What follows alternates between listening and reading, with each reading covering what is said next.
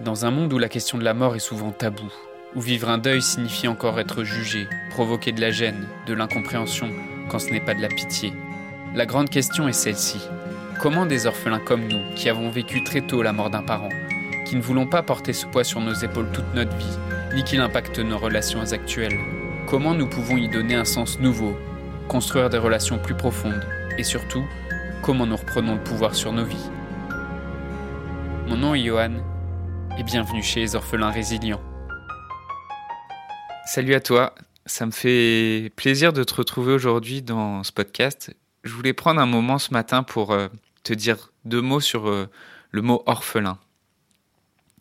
Qu'est-ce qui veut dire pour moi ce mot orphelin? Pourquoi j'ai choisi d'appeler mon podcast Orphelin résilient Et comment je l'entends?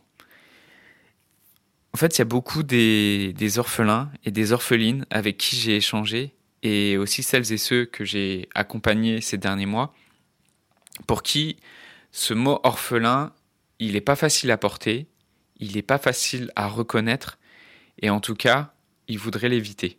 Quand on regarde dans le dictionnaire, en fait, orphelin, c'est simplement le mot dans la langue française qui désigne une personne qui a vécu le décès d'un ou de ses deux parents. Et vraiment, j'aimerais juste mettre ton attention sur factuellement ce que ça désigne.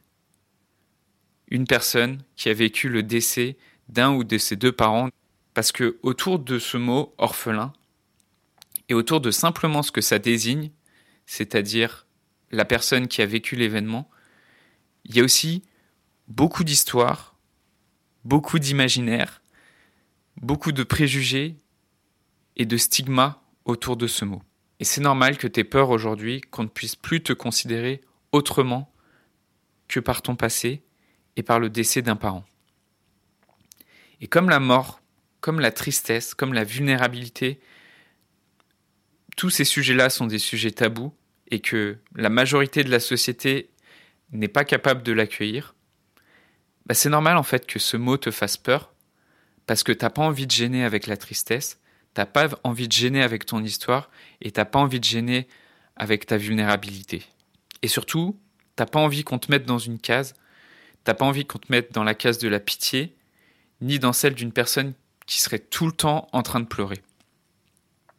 Et c'est pour ça que j'ai mis à côté de ce mot orphelin, j'ai choisi d'appeler mon podcast Orphelin résilient, parce que être orphelin, bien sûr, c'est cette douleur, et je voudrais surtout panier cette douleur, parce que bien sûr qu'une grosse partie du travail que je fais en accompagnement, c'est simplement de d'offrir un espace qui soit sûr, qui soit bienveillant pour pouvoir ouvrir la parole sur cette douleur.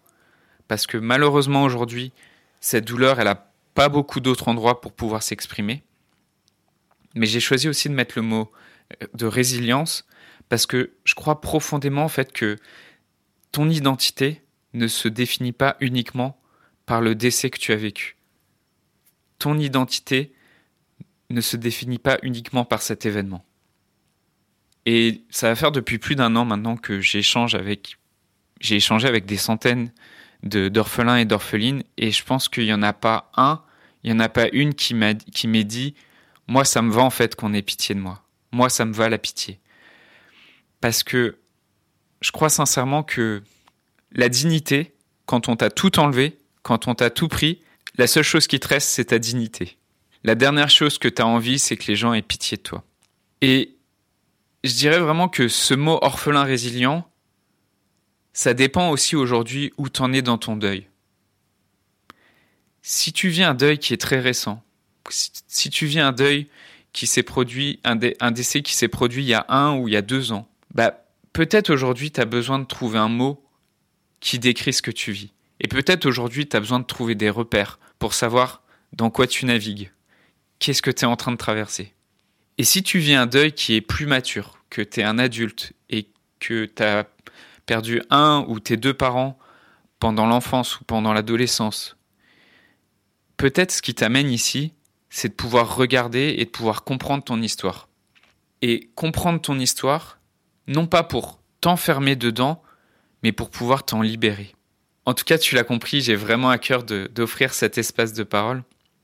Aujourd'hui, si, c'est un sujet que tu aimerais aborder avec moi, ou même si tu voudrais juste me rencontrer pour partager ton histoire, je t'invite simplement à aller sur mon site. Mon site, c'est johan.orphelin Et sur mon site, tu pourras, tu pourras prendre un rendez-vous de rencontre avec moi. C'est un rendez-vous qui est entièrement offert. Juste 30 minutes simplement pour se rencontrer, euh, pour échanger. Euh, si tu as des questions sur le deuil, si tu as des questions aussi sur ce que je fais, eh ben, ça me fera plaisir d'y répondre et ça me fera plaisir de te rencontrer. Donc pour me rencontrer, c'est simple, c'est sur mon site internet johan.orphelin